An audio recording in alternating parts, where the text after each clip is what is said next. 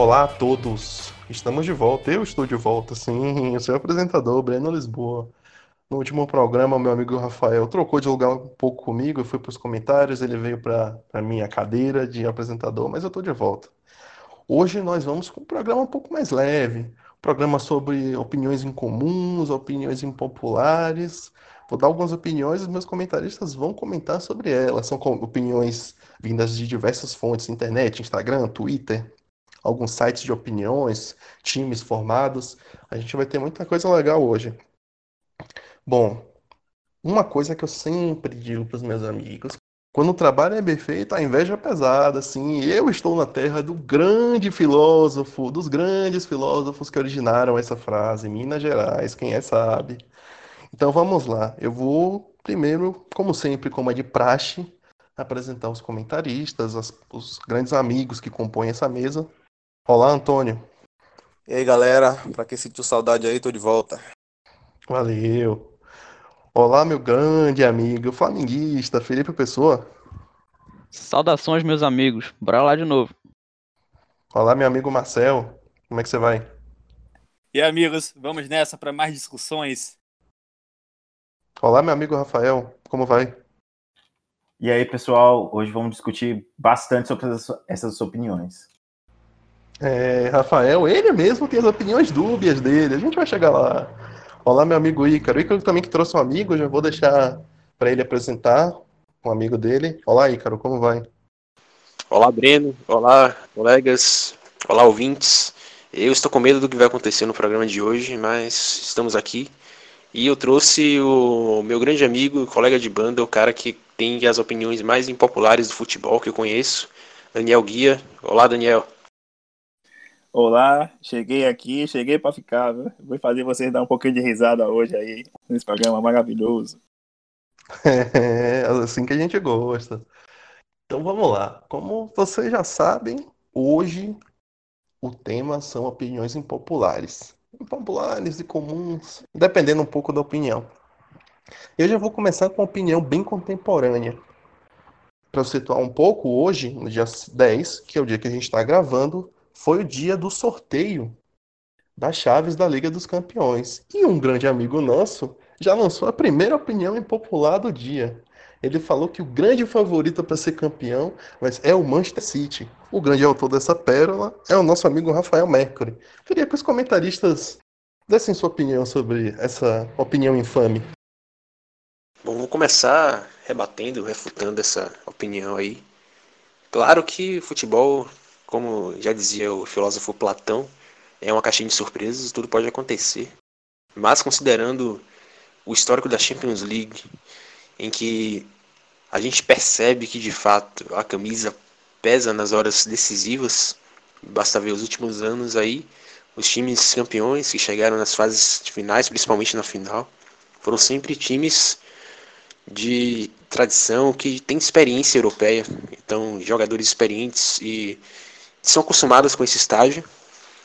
Então a gente tem alguns times muito pesados, principalmente do lado da chave do Manchester City, como o, o Bayern, o Barcelona, que devem fazer frente ao Manchester City e impedir que esses times cheguem à final. A gente vê nos últimos anos times muito fortes do Manchester City, mas que na hora decisiva da Champions League acabaram tremendo porque é uma camisa que realmente quando bate um vento ali sai voando do varal. E eu acho que o grande problema do Manchester City alcançar o título da Champions League é justamente o apito Madrid. Então vai ser difícil o Manchester City conseguir. E já juntando o que Icaro falou. Tem grandes clubes como o Bayern de Munique, o Barcelona, e aí vai ser difícil. É só para complementar isso aí, o Globo Esporte publicou uma matéria onde do lado da chave do, do City tem 26 títulos de Liga dos Campeões e do outro lado tem um total de zero. Então daí a gente já tira o que é que o City tem que passar para chegar na final.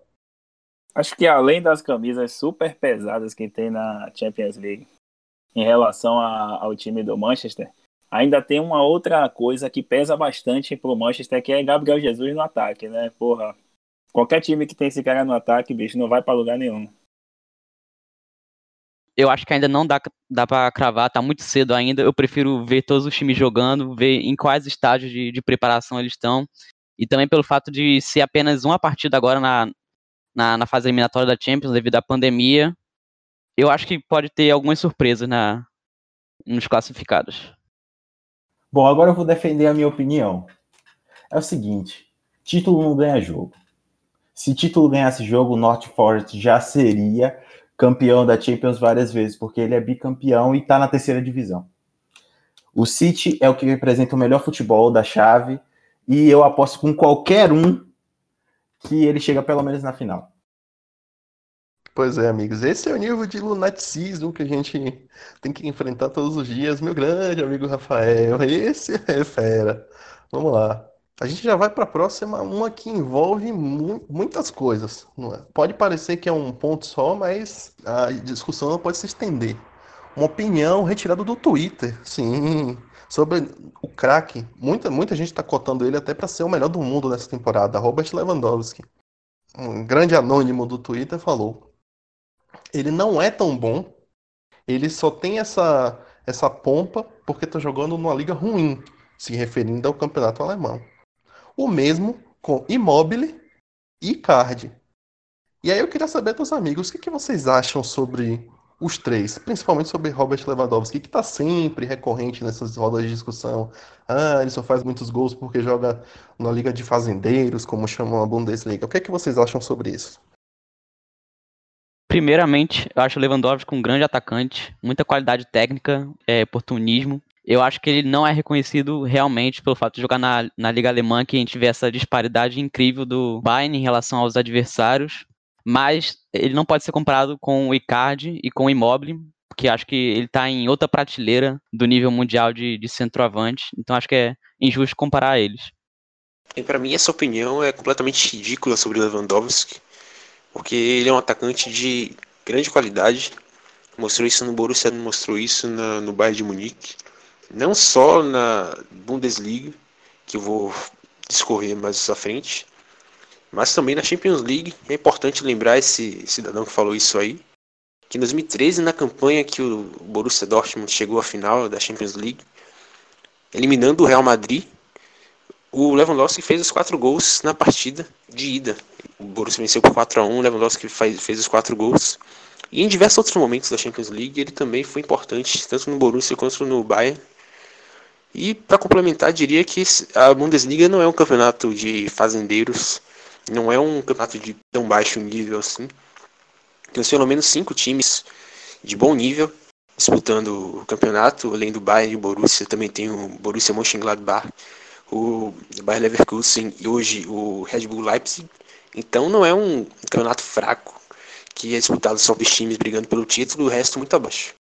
Não é uma Premier League, mas é um campeonato bom sim também de Icardi Immobile.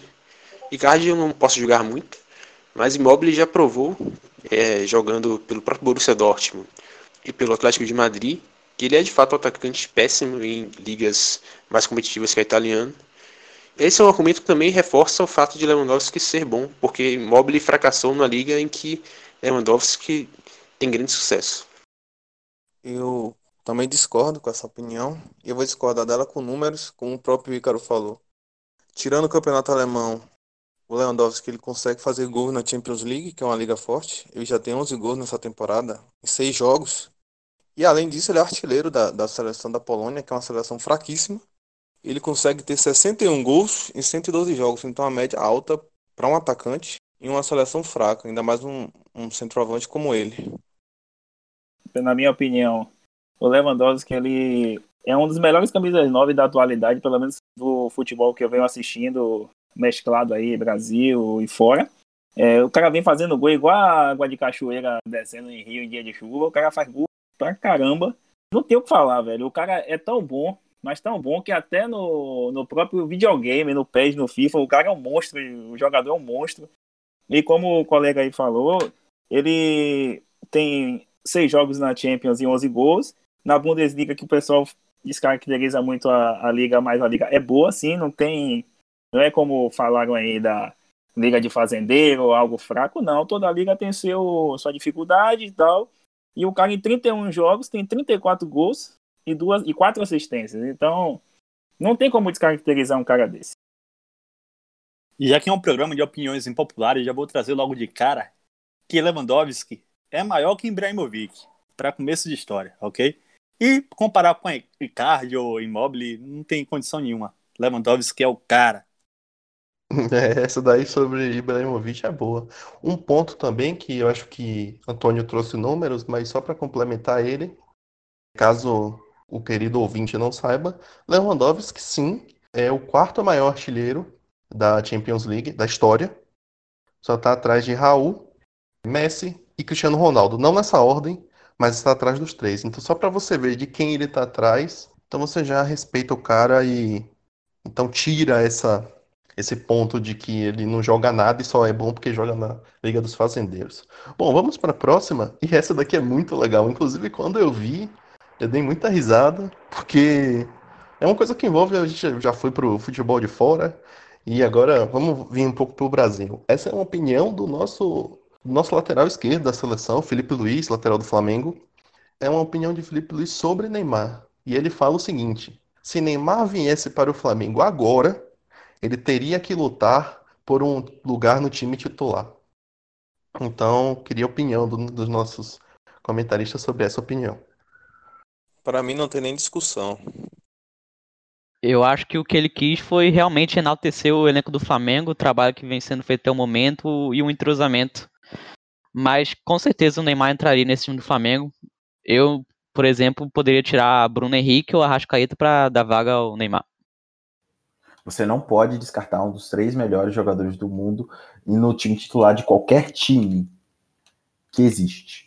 Mas o ponto de Felipe Luiz, até onde eu entendi, porque eu não posso crer que ele falou uma besteira tão grande, é que o time titular é tão entrosado que para você tirar alguém para botar Neymar seria um pouco difícil, mas ainda assim ele entraria.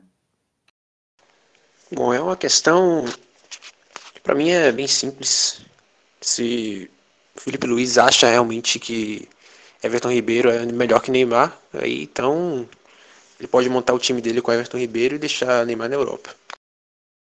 Olha, o Felipe Luiz, como jogador, eu acho que ele deixou muito a desejar na carreira dele. Ele teve uma época que ele jogou muito bem e depois ele começou a decair bastante. Ele veio para o Flamengo e hoje ele apresenta um futebol bem fraquinho.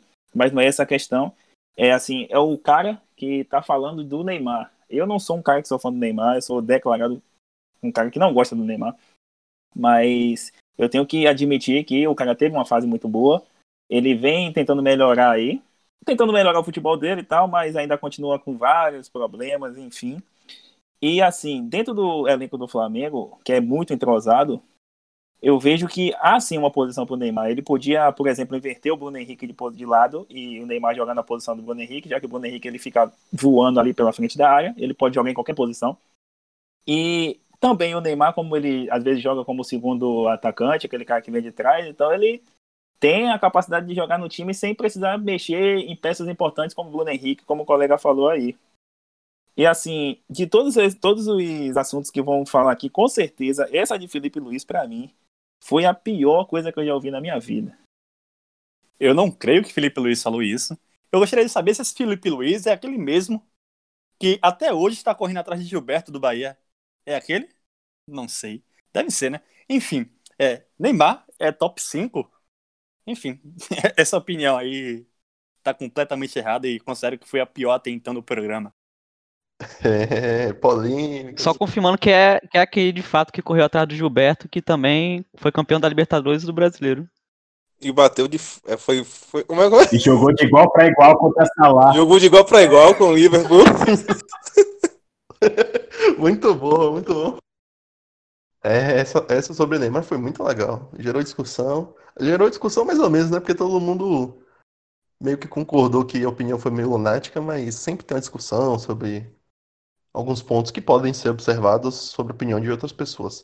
E aqui eu tenho uma outra opinião sobre um jogador que teve uma, uma ascendência muito alta, um ascendente muito alta, depois caiu, hoje já está subindo de novo, de bala, o argentino que joga na Juventus. E tem uma opinião sobre ele aqui que é o seguinte: abre aspas, de bala teria tido insucesso, é flopped, que é flopar né, em inglês, é, na Inglaterra. Ele não é melhor do que Jesse Lingard, que é um jogador da, do Manchester United. A única força dele é o chute de longa distância. Vocês concordam com isso? Ou eu acho, eu acho que essa foi meio pesada, pesada, mas tem um ponto. Eu queria ser o primeiro, porque analisar cada ponto dessa, dessa opinião. Primeiro, de bala é um jogador que tem bastante talento, tem qualidade de fato, que joga bem na Juventus, apesar de é necessário dizer que ele ainda não atingiu o potencial que acho que a maioria, inclusive eu, esperava. Alicia no início da carreira, quando começou a jogar na Juventus, um jogador que seria facilmente nível mundial, ali entre os 10 melhores do mundo. E acabou não ainda não chegando a esse nível, na minha opinião. Mas o grande problema dessa, dessa opinião, lida por Breno, é que compara com o Jesse Lingard, que simplesmente nessa temporada tem, até agora, a gente está chegando aí no, na reta final da temporada da Premier League, faltam algumas semanas, e ele tem até o momento zero gols e zero assistências, além de ter sido totalmente preterido por Solskjaer, justamente por ser um jogador totalmente amador, aos 27 anos ainda é considerado uma promessa da Inglaterra. Então, se fôssemos transpor aqui para o futebol brasileiro, ele seria tipo o Keirson da Inglaterra. Então, essa comparação foi infeliz, apesar de concordar que de bala decepciona um pouco. Eu gostaria de, de começar é, comentando essa opinião, perguntando quem é Lingard, né? Um cara que tem 20 jogos na temporada e zero assistências e zero gols, como o próprio Icaro falou agora, contra o Dybala. Dybala é um jogador que não faz muitos gols, mas é um cara que dá muitas assistências. E nessa temporada, nos 28 jogos, ele já fez 11 gols e deu 10 assistências. Então você não tem como comparar um jogador que talvez não seja a peça mais importante daquele time da Juventus, mas que pode sim fazer a diferença, diferente do, do Lingard, que é um jogador bem aquém, se você for comparar com o Dybala, na minha opinião. Na minha, eu acho que o cara, quando ele faz um comentário desse, ele ignora completamente os números totais, assim, porque é, você vê hoje de bala como jogador de seleção argentina, que não é um nível baixo. Teve aquela confusão toda do de bala com o Messi e tal, dos dois se compararem, e na época que o de bala estava em alta, ele estava jogando muita bola, então, é, claro que não dava para comparar com o Messi, na época que o Messi estava acabando com o mundo, mas era um futebol bonito dele. E aí você faz uma comparação de um cara que vem decepcionando, né? Ele poderia estar apresentando um futebol melhor, mas você faz uma comparação com um cara que não é ninguém. Sacou? É você comparar duas coisas assim, um quilo com um grama, não tem condição. Eu considero a Premier hoje a liga mais difícil, de mais concorrida, mais brigada, mas eu acho que ele não teria tanto problema de jogar na Premier, já que o pessoal na Inglaterra eles têm uma, uma tradição de marcação muito forte e o de ele tem velocidade. Então eu acho que é, bolas alçadas à frente, é, lançamentos, ele tem uma vantagem. Ele pode pegar a marcação pelas costas, por exemplo. Então ele tem essa vantagem pela velocidade. Acho que ele não sofreria tanto, mas com certeza ia ser bastante diferente de onde ele joga hoje, na liga italiana. De bala hoje é fundamental na equipe da Juventus, tão quanto outros jogadores de peso, como Cristiano Ronaldo, entre outros. E Lingard, infelizmente, para o futebol dentro da Inglaterra, ele ainda não se mostrou um jogador que será um ótimo jogador em campo, transformando em passe, transformando é, em gol, qualquer tipo de atitude dele em campo. É, é, acho que essa opinião é, é clara para mim, de bala muito melhor.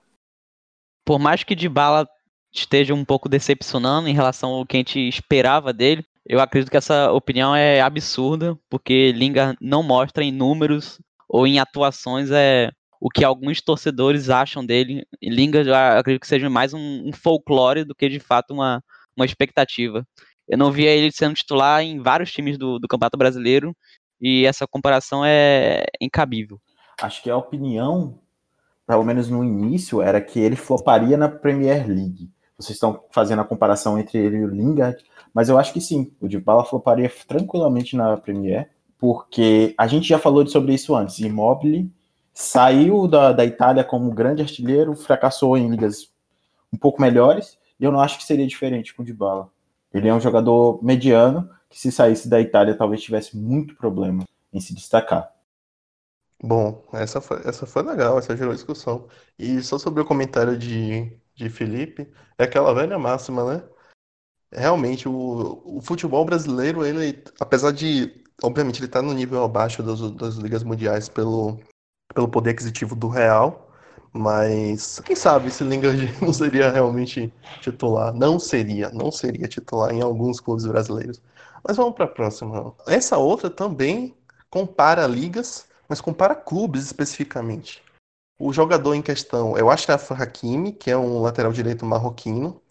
Ele pertencia ao Real Madrid e estava em empréstimo ao Borussia Dortmund, fazendo uma temporada excelente pelo Borussia Dortmund. No entanto, o Real Madrid, ao invés de solicitar a volta dele, nem teve a volta dele e já o negociou com a Inter de Milão. Tendo isso em, em mente, houve um comentário. Esse foi tirado do Instagram. Abre aspas. Do Real Madrid para o Inter de Milão. Esse é o verdadeiro significado de flopar. É verdade isso? Sair do Real Madrid com apenas 21 anos, vale salientar, ele tem apenas 21 anos, sair do Real Madrid para a Inter de Milão é flopar? Eu não acho que seja flopar pela qualidade do jogador. Eu dei uma olhada nesse Hakimi e vi que ele tem uma qualidade boa, ele é um jogador que tem velocidade. Acho que jogar em qualquer liga para ele não seria nada ruim. É novo, tá correndo atrás, tá querendo, querendo seu espaço, vai mostrar seu futebol em qualquer lugar que for jogar, então não é flopar. Se você já tem uma carreira consolidada, sim. Agora, no caso de Hakimi, que fez uma excelente temporada pelo Borussia, acho que não. Ele está tentando só buscar espaço que ele não teria no, no Real Madrid. Eu concordo com os amigos, concordo com o Rafael, concordo com o Daniel, concordo totalmente.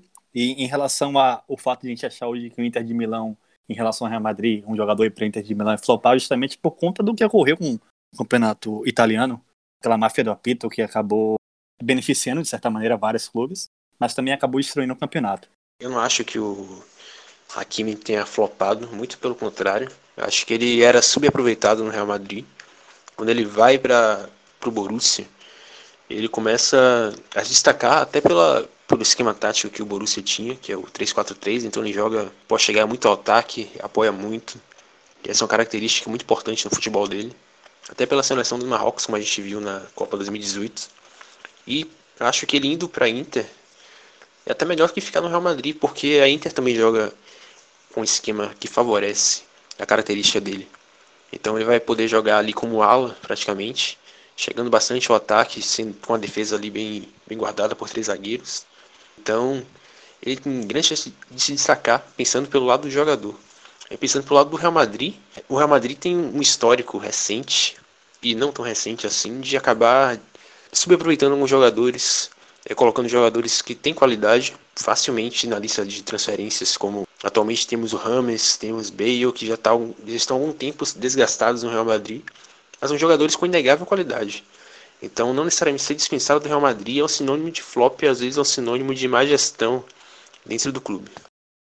Eu concordo com o Ícaro, eu acho perfeitamente natural querer sair de um outro para buscar espaço e um outro que é tido como inferior. Apesar da Inter estar fazendo até uns bons investimentos atualmente no mercado, e ainda mais tratando do Real Madrid, que Zidane faz umas escolhas bem estranhas em relação ao elenco. Enquanto às vezes deixa Isco no banco e não dá muito espaço para Rames Rodrigues, acaba dando oportunidade para Ressé e Lucas Vasquez. Então, acho perfeitamente natural a, a posição do Hakimi de querer se transferir para a Inter. É um ponto interessante sobre o que o Icaro falou, que, por exemplo, esses jogadores que o, até também que Felipe citou, Isco, Camis Rodrigues, Bale, esses jogadores seriam 10, camisa 10 e faixa em muitos times do primeiro escalão europeu. No entanto, no Real Madrid são subaproveitados e eu acho que o Real Madrid está seguindo a mesma, a mesma filosofia do Palmeiras. Esse jogador é bom, eu vou deixar ele aqui, mesmo que seja no banco e subaproveitado, mas pelo menos os meus adversários não o têm. E, e, assim o Palmeiras foi tocando durante os dois últimos anos e acho que o Real Madrid está seguindo nessa mesma filosofia. Bale não joga aqui, mas também pelo menos não joga em outro lugar. Isso estou falando de Bale. Hakimi também entra nessa e Rames Rodrigues. Rames Rodrigues que fez uma excelente temporada pelo Bayern de Munique, no entanto voltou para o Real Madrid e agora deu no que deu. Enfim, vamos para a próxima. E essa próxima também é uma mais específica. Os amigos já falaram que buscaram e tal para saber quem era, mas eu posso dar minha primeira opinião já para amaciar um pouquinho. A opinião é sobre Alfonso Davis, que é um lateral esquerdo revelação do Bayern de Munique. É um lateral canadense de 19 anos.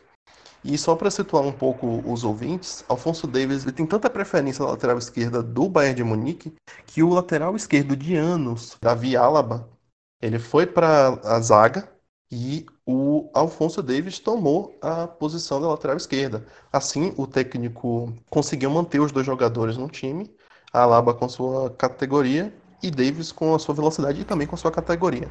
E sobre a opinião, a opinião diz o seguinte: abre aspas, venha para a Premier League, arroba Alfonso Davis. Veja quão rápido você é.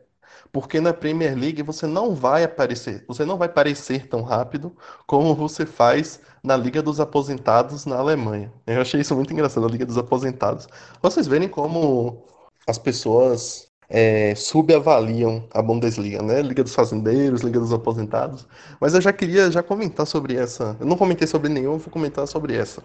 O primeiro eu vou dar resultados. O Bayern de Munique meteu 7 a 2 no Tottenham em Wembley. O Bayern de Munique meteu 3 a 0 no Chelsea em Stamford Bridge. Será realmente que o Bayern de Munique está na Liga dos, dos Aposentados? Será que os jogadores saem da, da Bundesliga, saem de Munique e vão ser flop do nada na Premier League, que é Premier League? Esses resultados não me mostram isso. Esses resultados me mostram uma superioridade imensa do Bayern de Munique sobre os times da, da Premier League, inclusive sobre dois times ditos Big Six, Tottenham e Chelsea. É, Alfonso Davis, inclusive, tem uma assistência nesse jogo no qual ele passa com, por Christensen como se não fosse ninguém no jogo contra o Chelsea. Então eu acho que essa opinião que um jogador sai da Bundesliga e vai para a Premier League só porque é Premier League e o jogador vai flopar é muito errônea. Eu acho que essa, essa discussão não pode sair muito dessa esfera. Mas só botando números, só repetindo: 7 a 2 no Tottenham em Wembley, em Londres, e 3 a 0 no Chelsea em Stamford Bridge, em Londres. E aí eu passo a bola para os amigos comentaristas. Vou aproveitar que você falou aí do Tottenham do Chelsea. Eu sou torcedor do Chelsea. Eu acompanhei a época do Chelsea do Frank Lampard, eu era super fã dele. Adorava ver ele jogar no meio de campo. E assim, hoje, infelizmente, o, o Tottenham e o Chelsea são os cafés com leite aí dos campeonatos que são mais potentes, como a UEFA Champions League, por exemplo, e tal. Mas, falando em questão do Afonso Davis, eu acho que é uma loucura alguém falar uma coisa como essa do cara. Eu olhei alguns jogos dele, algumas estatísticas dele, e assim, como a gente sabe, a Premier é um campeonato muito equilibrado, se for comparar assim com outros campeonatos o Davis ele vem jogando o campeonato muito bem pelo Bayern, ele vem desempenhando a função de lateral esquerdo com habilidade, assim como a gente estava falando aí anteriormente do, do Hakimi, essa posição de lateral hoje ela está crescendo muito porque a gente é carente de lateral no mundo. O Brasil, você vê assim pelo Brasil, Roberto Carlos e Cafu o tempo todo, aí vai Marcelo e tal, e fica aquela coisa sempre os mesmos laterais. E a marcação na Premier League, apesar de ela ser muito mais forte, claro que cria um certo receio ao cara que vai jogar ali, que tem habilidade para jogar naquela, nessa liga, mas o Afonso Davis ele tem habilidade, ele joga bem, então não é esse negócio todo assim de assustar para assustar o cara não. Não vejo dessa forma não. Eu acho que jogos na Premier League eles são muito mais intensos. E eu concordo com o Daniel. Quando você fala de Chelsea e Tottenham, você não pode pensar na temporada anterior ou em temporadas passadas. São dois times que nessa temporada estão fazendo um campeonato bem ruim, um pouco abaixo do que a gente poderia esperar. Então, assim, Afonso Davis joga bem na, na, na Bundesliga. Talvez na Premier ele não se destacasse pela intensidade do jogo, mas a gente não tem como saber. A gente pode pegar jogadores que saem da Bundesliga e chegam na Premier, como eles estavam e como eles ficaram. A gente tem vários exemplos, e alguns não tão bons e alguns bons. Talvez ele não fosse, não se saísse tão bem, mas pode ser que ele se destacasse. Depende também do time, né? Sobre vocês falarem que os dois times, o Chelsea e o Tottenham, são frequente, o Tottenham eu concordo. O Tottenham hoje faz uma, uma campanha pífia ridícula de nono lugar pela folha salarial que tem, mas o Chelsea é o terceiro colocado, apenas atrás do City e do Liverpool, que são times que realmente na Premier League. Liverpool não vou nem comentar, mas o City meteu 5 a 0 no próprio Liverpool outro dia. Então, eu acho que o Chelsea sim está numa primeira prateleira da Europa, vai se fortalecer ainda mais agora, mas isso é um, para outra discussão. Mas lembre-se, o Chelsea é o terceiro colocado da Premier League E o Bayern atropelou dentro da casa do Chelsea, meteu 3 a 0 com sobras. Então, Mas aí você tá esquecendo que o time ele é formado de um, um elenco que não contratou e jogadores novos, né, sem experiência e não são cascudos o suficiente para jogar um campeonato do nível que é a Champions League. Mas aí você está se refutando. Porque se você diz que a Premier League é tudo isso, por que, que o Chelsea, com todos esses defeitos que você mesmo citou, está em terceiro lugar? É, quando eu coloquei o Chelsea, por exemplo, como café com leite nessa história aí toda, é assim, você vai comparar a Premier League, que é um campeonato que é mais puxado, a marcação é mais forte, o jogo é mais, como vocês falaram, intenso, é, mas a Champions League é algo completamente diferente. A Champions League é um campeonato de extremamente alto nível. Então, assim, você vê um Chelsea em terceiro lugar na Premier, mas você vê um Chelsea atropelado por outro time na, na Champions League. E aí você tira esse disparate de que o campeonato, a Champions League é um campeonato que é muito mais elaborado, tem times muito melhores, tem dinâmica de jogo muito melhor do que uma Premier League. Mas não descaracteriza a Premier League como um excelente campeonato. Eu acho que hoje, em relação à Premier League, a Premier League ela perdeu um pouco do, do equilíbrio dentro do campeonato. E com isso, talvez, a gente não consegue dimensionar de fato se o jogador teria êxito ou não em um campeonato. Porém, atualmente, eu digo que o jogador teria sucesso no, no campeonato inglês. Até porque, se a gente for observar os principais laterais dos clubes ingleses, a gente percebe que existe um déficit. E já comentou isso em outros podcasts, que existe déficit de laterais no mundo. Então, eu acho que de fato ele teria um êxito e ele não seria qualquer lateral no, no campeonato inglês, não. Como o Marcel falou, existe um déficit lateral do mundo. E o Bayern está muito bem servido. Tem Alfonso Davis, tem Alaba, tem Lucas Hernandes, que foi lateral campeão do mundo esquerdo titular pela França e joga como zagueiro no Bayern. Na lateral direita tem Pavard, que também foi campeão do mundo pela França.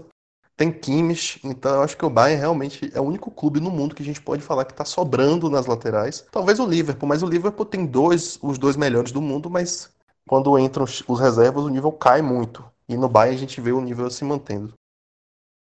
Eu queria, primeiramente, discordar totalmente de Marcelo e queria discordar em partes de todos os colegas. Alfonso Davis ainda é um jogador jovem, então é cedo ainda para dizer o quanto ele vai evoluir, tem muito para evoluir ainda, apesar de já ter mostrado bastante qualidade. Mas eu vou discordar em relação à Premier League, que a Premier League é uma competição muito, muito física, historicamente falando. Tem jogadores que estão entre os principais jogadores mais rápidos. Depois tivemos o Oxlade Chamberlain, que também foi um dos jogadores mais rápidos da época. A gente teve também o famoso Welbeck, que foi um dos jogadores mais rápidos, também travantes mais rápidos do mundo. Então é uma liga de fato muito física. Então valoriza muito na formação dos seus jogadores, principalmente os ingleses, nessa velocidade, na, na aceleração também. Então, nesse quesito, especificamente nesse quesito, teria muita dificuldade o, o Alfonso Davis, pelo menos ele enfrentaria jogadores que bateriam de frente com ele nesse quesito. Mais importante lembrar que não é apenas velocidade que conta. O Alfonso Davis não é só um jogador rápido, ele também tem qualidade com a bola nos pés. E é justamente esse, esse o problema. Muitos jogadores desses rápidos da Premier League não são, não são entre os principais jogadores quando tem a bola nos pés, quando precisam pensar o jogo. Então, ele aliando tudo isso, ele poderia ter sucesso sim na Premier League, apesar de provavelmente não seria o mais rápido, mas ele provavelmente seria um jogador de bastante destaque. E quanto ao Chelsea e o Tottenham, é importante pontuar que nesses momentos aí que o Bayern venceu os dois, venceu o Tottenham, que foi um resultado totalmente fora da curva. Mas o Tottenham, claro, é um time que em competições continentais tem essa tradição de fracassar. Talvez o único time que perderia de 7 do Bayern da Premier League seria o Tottenham, pensando por esse aspecto.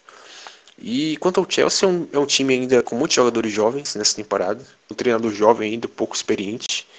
Então, apesar de estar indo bem na Premier League, isso não gabarita o Chelsea a bater de frente com times de grande, o principal escalão europeu. Apesar de ter bons resultados, é bom lembrar que esse time perdeu para o Manchester United duas vezes na temporada, inclusive o primeiro jogo por 4 a 0 então, e o Manchester United, como todos sabem aqui, apesar de estar em ascensão, ainda briga para conseguir vaga na Champions League. Então não é um Liverpool nem um Manchester City ainda. Então o Chelsea tem sim fragilidades contra times que têm um pouco mais de experiência e um treinador que um pouco mais experiente também que o Lampard. Então, não necessariamente esse abismo entre Bayern e, e Premier League é tão grande pensando por esses dois jogos. E o Tottenham, que passava por um momento de, de queda terrível, inclusive combinou na demissão do Pochettino algumas semanas depois.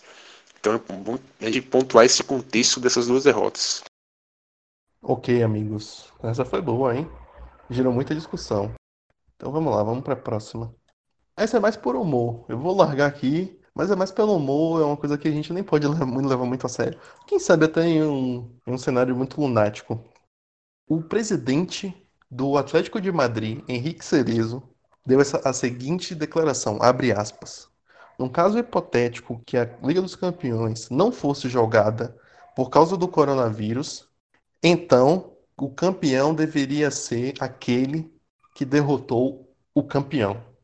Ou seja, o Atlético de Madrid, como vocês sabem, derrotou o Liverpool e ele está implicitamente dizendo que o Atlético de Madrid deveria ser o campeão caso a Liga dos Campeões não voltasse por causa do coronavírus. O que, que vocês acham? É, eu gostaria de falar essa primeiro porque eu aproveitei para rever né, esse jogo do Atlético de Madrid e Liverpool. E, velho, o goleiro do Atlético de Madrid, o Oblak, tava agarrando. O cara, ele foi um Jesus Cristo nesse jogo, sacou? Ele pegou. Acho que ele pegou até sinal de Wi-Fi que os caras chutou pro gol. Não passou nada por ele. O que passou foi aquilo ali pronto. O, que não tinha o que ele pegar. Não tinha como ele pegar. Era indefensável. É, o Liverpool faz 1 a 0 coloca a bola na trave, mané da bicicleta. E se você fosse pegar na estatística do jogo ali, eram nove chegadas agudas do Liverpool vindo parecendo uma carreta contra duas, três despretensiosas do Atlético de Madrid. E aí, numa bola parada, o Atlético de Madrid empata o jogo. E aí o Firmino faz mais um, e depois o Lorente Morata vai e consagra o Atlético de Madrid.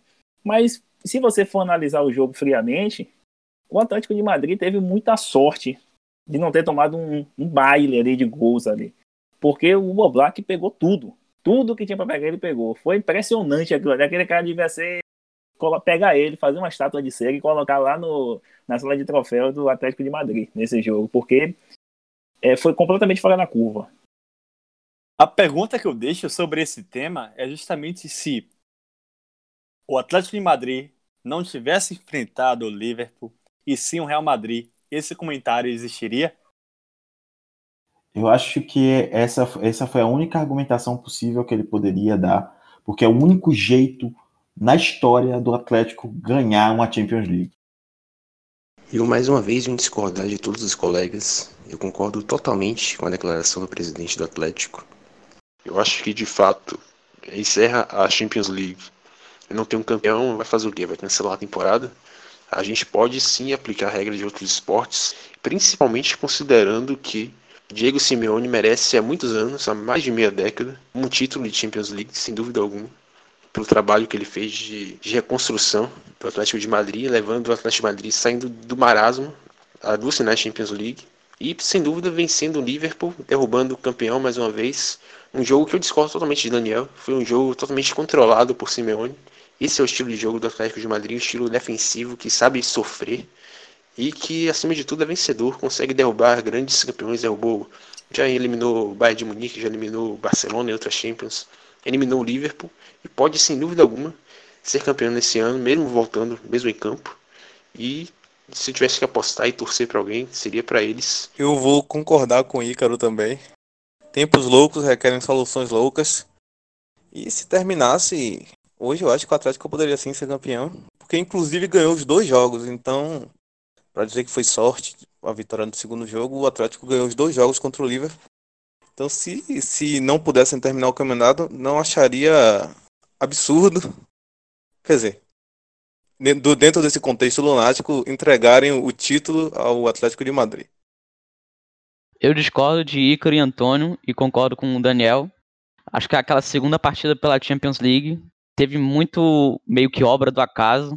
O Atlético de Madrid é um time que realmente sabe sofrer, mas ali sofreu em demasia. O Black, que talvez hoje seja o melhor goleiro do mundo, salvou demais o Atlético de Madrid.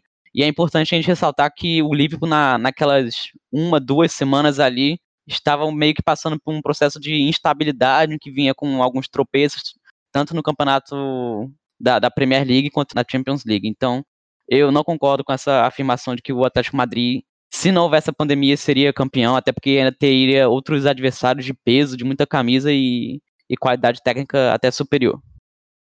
Ó, uma opinião aqui que tá rolando muito na internet, de que Rafinha talvez seja superestimado, porque jogou no Bayern, mas ficou no banco. Tá, tá gente falando que Fagner pode ser superior a ele.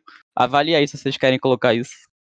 Tipo, você entra nessas páginas do Instagram que é cheio de moleque de 15 anos. Caraca, o que tem gente falando que Fagner é superior a ele. Que fala que Rafinha entregava Gatorade. A assistência dele era entregar Gatorade. ok, eu achei excelente. Surgiu um agora ao vivo, ao vivaço. Isso surgiu agora às 9h49. Nesse exato momento surgiu aqui. Parece que tá surgindo um burburinho aí na, na internet que estão falando que Rafinha é um jogador superestimado e que Fagner é melhor do que ele. Eu queria saber a opinião dos comentários sobre isso. Eu acho que isso é o maior despautério que já disseram na, na história do futebol brasileiro e mundial, cara. Wagner é extremamente decepcionante aquele jogador. Ele só esteve na seleção brasileira porque Tite era técnico. E Tite tinha aquela mania de levar jogadores que ele confiava, como o Renato Augusto, Paulinho e tal, para não descaracterizar tanto o Paulinho, que o Paulinho jogou uma bola, joga uma bola. Mas Fagner, bicho, não, sei, não tenho nem o que dizer. É assustador o futebol de Fagner. Eu concordo com o Daniel quando ele disse que é uma, é uma comparação descabida, porque de fato o Fagner é um jogador, talvez o jogador mais regular do Campeonato Brasileiro desde 2010. Foi convocado para a seleção com todos os méritos, ficou no lugar de Danilo, além de ser superior a Danilo, mas também por ser pela lesão de Danilo no caso. E foi extremamente regular também na Copa do Mundo em todos os jogos. Basta lembrar o jogo contra a Bélgica, quando ele teve que marcar Hazard, que nenhuma jogada foi criada pelo lado direito da defesa brasileira. As jogadas foram sempre pelo meio e pela esquerda, que teve, tiveram buracos enormes deixados por Fernandinho e Marcelo. Então, dependia dele na seleção, ele provou que era capaz de, de cumprir.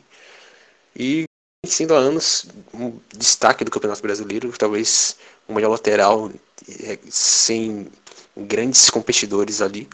Mas não acho Rafinha tão, tão inferior assim ao Fagner. O Rafinha tem qualidade sim, jogou na Europa por muito tempo, apesar de ter sido banco do, no Bayern na maior parte do tempo. Mas ele chegou lá, jogou bem no Schalke, jogou bem quando foi necessário lá no, no Bayern. Mas acho que se for comparar pela regularidade, se você tiver que confiar alguém na sua defesa, seria o Fagner. Se você quiser algum momento de mais brilho, mas que pode haver algum, alguma decaída também, você pode levar o Rafinha. Mas se você quiser regularidade, é o Fagner. O único comentário que eu tenho em relação ao tema é que eu concordo e assino embaixo com meu amigo Ícaro. Bom, eu queria, eu queria também comentar sobre isso. Como uma pessoa que acompanha o Bayern desde 2011, com mais atenção, então eu posso falar com propriedade porque eu vi Rafinha jogar no, no Bayern de Munique. Primeiro ponto é o seguinte: Rafinha foi banco, mas não é como se fosse qualquer um que estivesse jogando na lateral direita. Quem estava jogando na lateral direita era apenas Felipe Lan, um dos, um dos que é considerado um dos maiores laterais direitos da história do futebol mundial. Então, realmente, se você colocasse qualquer lateral direito ali que não fosse da mesma prateleira de maiores da história, seria banco para Felipe Lan. Então você comentar que Rafinha era banco só por ser banco é muito é muita vazia essa discussão. Falar que ele só entregava Gatorade e enfim, eu acho que é um argumento muito fraco. O outro ponto é o seguinte, Rafinha, além de jogar na lateral direita, ele jogou por muitos anos no Bayern de Munique como lateral esquerdo. Quando a Laba se machucava e Felipe Lan jogava, ou então Kimmich, Rafinha era o titular da lateral direita, lateral esquerda, perdão. Então, pontuar isso também, que você só compara ele com Fagner, por exemplo. Eu não me lembro de ter visto Fagner jogar na lateral esquerda, enquanto Rafinha jogava na Champions League, no Bayern de Munique, um dos maiores clubes do mundo, na lateral esquerda. Então acho que essa comparação ela é ridícula, ela não, nem deveria estar acontecendo. Existem também pessoas que vão pontuar, mas ele era banco de lã e aí quando entrou Kimmich ele também era banco. É, vale salientar que também tem um fato a idade, né? Rafinha, quando o Kimmich entrou no time, já era bem mais velho, e aí Kimmich entra com muito mais jovialidade, corre muito mais, então é óbvio que tome o lugar. Então, assim, pra, na minha visão, essa é uma discussão que nem deveria estar acontecendo. São nada mais do que haters e pessoas que, como alguém disse aí, tem 15 anos, nem viram, nem sabiam o que é o, o título da, da Champions de 2013 de, do Bayern de Munique. E é isso, viram Fagner jogar na Copa de 2018 e é isso. Eu concordo com o Breno. Acredito que Rafinha é superior a Fagner.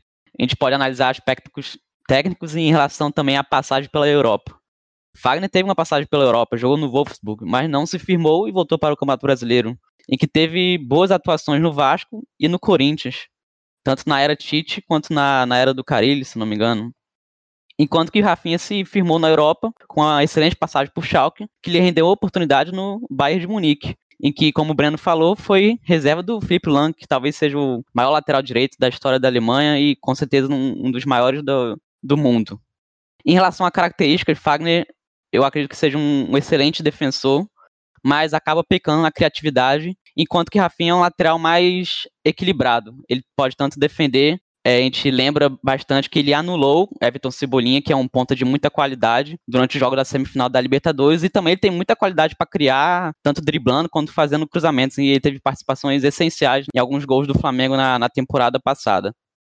Em relação à convocação do Fagner, teve muito a ver com essa familiaridade do, do Tite com os jogadores que ele treinou no Corinthians, então acho que ele foi ali pelo, pelo certo, pela afinidade mesmo. E Rafinha chegou a ser pré-convocado para a Copa do Mundo de 2014, não foi por opção do Tite, e a escolha dele foi por Maicon, que esteve no 7-1, né? Então a gente pode avaliar que essa escolha também foi errada. Felipão, né? Felipão, corrigindo. E adicionando uma informação ao que o Felipe falou, ele saiu do Schalke, foi pro Genoa e depois ele foi pro Bayern de Munique, só para completar essa informação, porque ele não foi direto do Schalke pro Bayern. Mas enfim, foi uma passagem mais bem sucedida na Europa do que a de do, do Fagner, que teve três passagens pelo Wolfsburg. É, assim, só para reiterar, não ficar parecendo que eu, eu enalteci muito o Rafinha e também acabei deixando de comentar sobre o Fagner. Eu acho, a minha opinião, o Fagner é um bom jogador.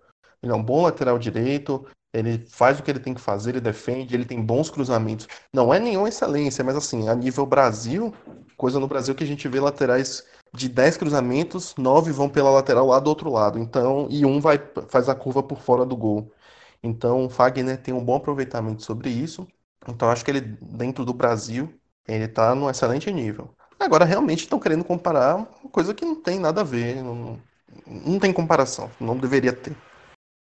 É, quando eu falo do, do Fagner como jogador, e falo mal do Fagner como jogador, é porque eu estou comparando ele com o Rafinha. E eu acho que o Rafinha é extremamente superior. Concorde ou não concorde, mas eu acho o Rafinha extremamente superior, pelo que mostra dentro de campo e pelo que Fagner mostra. Então, assim, se, eu for, se for para comparar um com o outro, para mim, Fagner não é um bom jogador em relação à comparação. Mas aqui no Brasil, ele atende ao time que joga. Eu vi que o pessoal está comparando aí a, a passagem do Fagner e do Rafinha pela Europa, que ok, Rafinha passa a maior parte da, da vida dele na Europa, e só volta agora no pouco perto do final da carreira. Mas se a gente for falar isso para ver méritos de jogadores, a gente vai ter que fazer o quê? Fazer essa comparação com o Bruno Henrique, que acho que não fez nenhum gol na Europa e ficou umas duas ou três temporadas lá, ou o Gabigol? Mas tudo bem, concordo. Rafinha jogou mais bola na Europa do que Fagner, mas eu acho que é só isso. Vocês têm que se até ao momento. no Brasil também, né? No Brasil também, né? Não, meu. Discordo. Discordo, meu. O cara não teve nem tempo para jogar. Ele não foi decisivo. Quando foi que ele foi decisivo? Irregular. É, mas Fagner foi decisivo quando? Nunca. Rebata a pergunta. Eu acho leviano dizer que Rafinha não foi decisivo no Flamengo. Ó, na metade da temporada de 2019, o lateral do Flamengo direito era Pará e Rodinei. Ficava esse revisamento sempre. Um falhava, passava a bola pro outro. Outro falhava, passava a bola pro outro. Então, Rafinha chegou, assumiu a posição, encaixou perfeitamente no esquema de Jorge Jesus, que exige jogadores que tenham um bom nível técnico, tanto para marcação quanto para fazer lançamentos e troca de passe rápidos. Fez uma boa opção ali pela direita com o Everton Ribeiro, então acho extremamente errôneo afirmar que Rafinha não foi decisivo no Flamengo. Tanto que na primeira é, temporada conquistou o Campeonato Brasileiro e Libertadores. Fagner chegou longe disso. Fagner foi extremamente decisivo no esquema tático do Corinthians, que muito forte na defesa. Sem Fagner, esse esquema tático não seria nem sombra do que realmente é. Seria muito vulnerável pela direita. E esse esquema tático rendeu apenas título brasileiro em 2015 e em 2017. Bom, essa, essa gerou muita discussão, até eu me, me empolguei um pouco na discussão. Foi muito boa essa Rafinha contra Fagner. Mas eu ainda acho que quem tá falando isso aí na internet é troll e. Vamos lá, bola pra frente. A próxima, e a última também para finalizar, tem um comentário aqui que é. Só veio do Instagram também. Neymar é o melhor jogador hoje do que ele era no Barcelona. Essa é polêmica, existem muitos fatores. Comentaristas, essa é com vocês. Eu já começo discordando totalmente. Neymar foi muito importante naquele título da Champions League do Barcelona. Se não, o melhor jogador do Barcelona naquela temporada. Com isso, eu discordo totalmente que Neymar hoje é muito melhor jogador do que há tempos atrás no Barcelona. Contudo, acredito que Neymar tenha evoluído em relação à maturidade. Agora, jogar a bola no Barcelona ele foi muito melhor. Concordo com o Marcel, assina embaixo. E para mim, a melhor fase internacional do Neymar até agora foi no Barcelona. Acho que quando você pega o ser melhor jogador, você pensa num, num jogador mais completo e que participa do jogo. E se você pensa nessas características, eu concordo com essa frase, o Neymar é muito melhor no PSG do que ele foi no Barcelona. No Barcelona ele foi muito bem, goleador, driblador, mas ele não criava. Ele tinha problemas com a, a, a equipe, porque a equipe precisa jogar para ele, para ele ser mais do que ele era no Barcelona.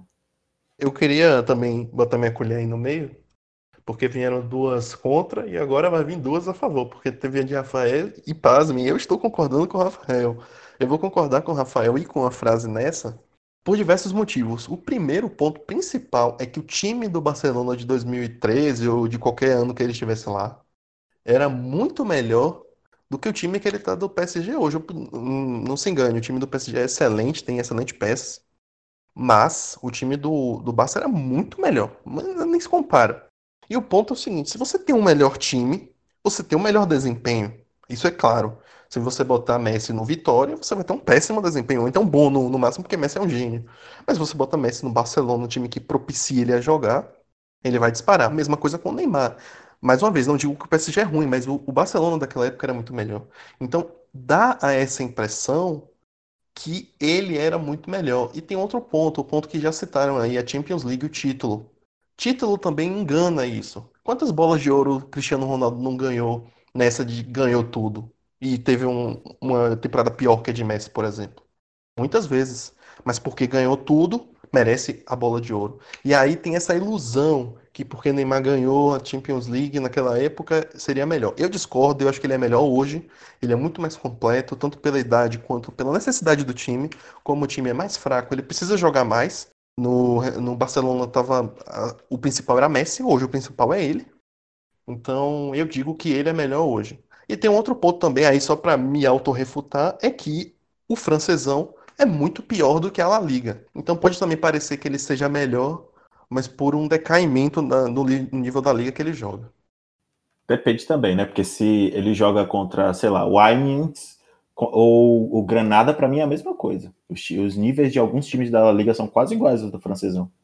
Mas. É, mas só que o, o, o, a La Liga tem pelo menos ali um Sevilha, um Valência, um Atlético de Madrid, um Real Madrid e o, e o francesão. Tem nada. Não, tem isso aí beleza. Marseille, meia boca.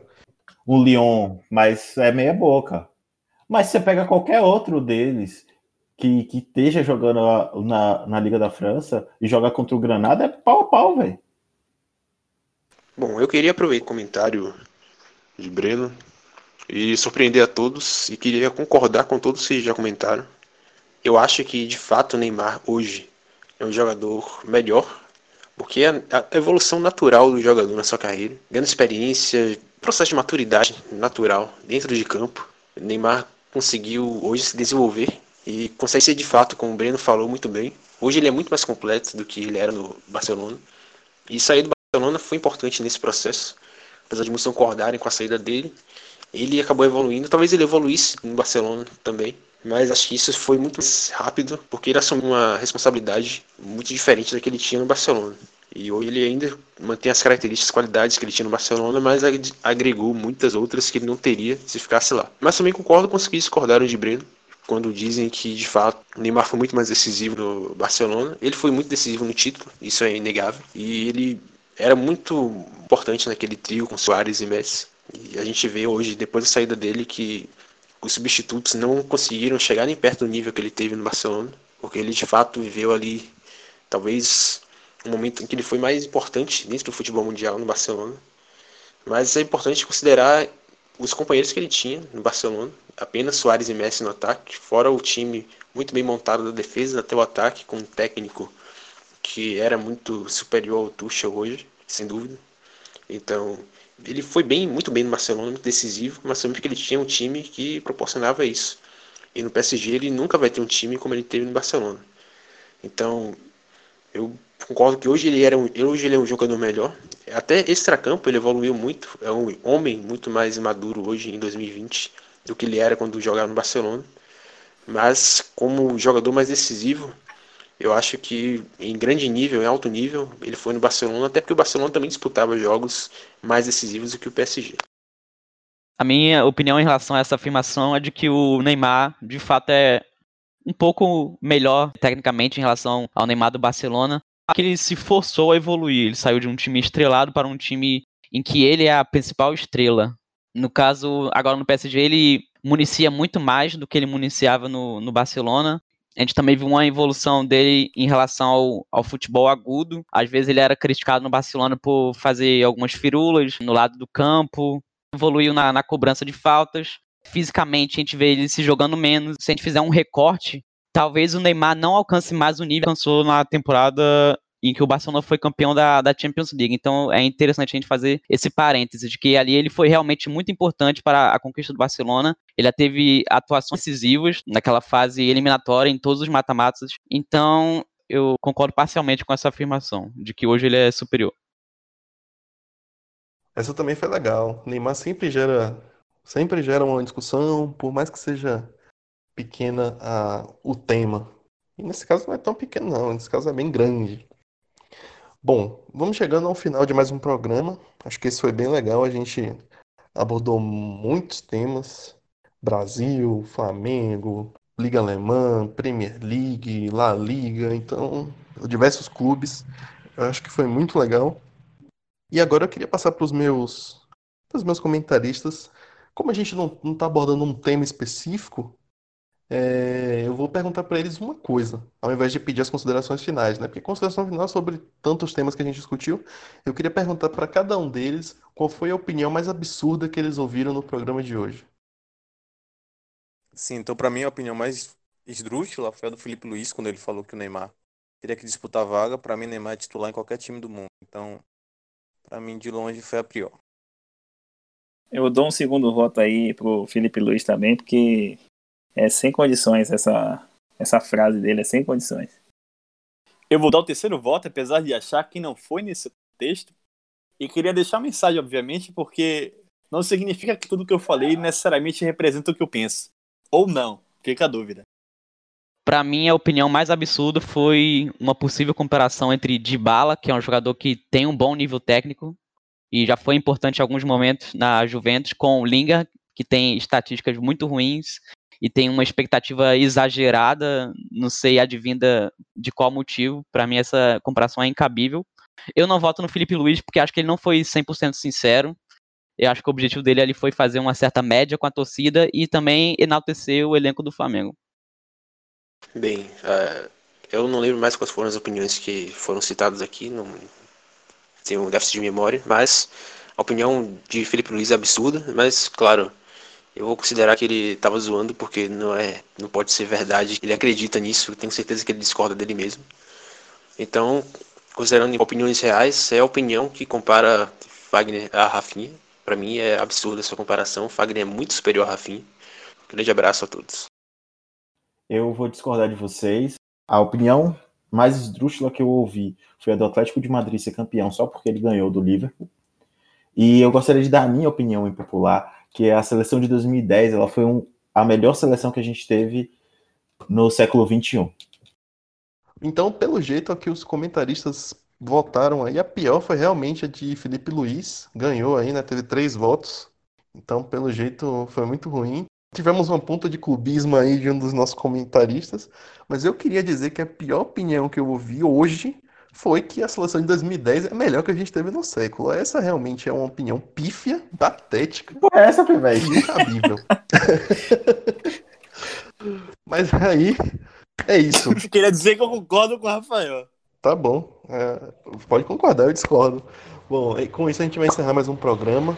Obrigado pela, pela sua audiência. Escutem os outros episódios, mandem mensagem pra gente, sugestões de temas, sugestões de melhoras, estamos abertos a tudo. Bom, é isso, um abraço. Eu queria dizer que em 2014 eles vieram de novo e nós estamos vindo de novo. Semana que vem tem mais. E quando o trabalho é bem feito, a inveja é pesada, a inveja aqui tem sido pesada, muito problema com internet, com áudio, mas nada vai nos derrubar. Um abraço.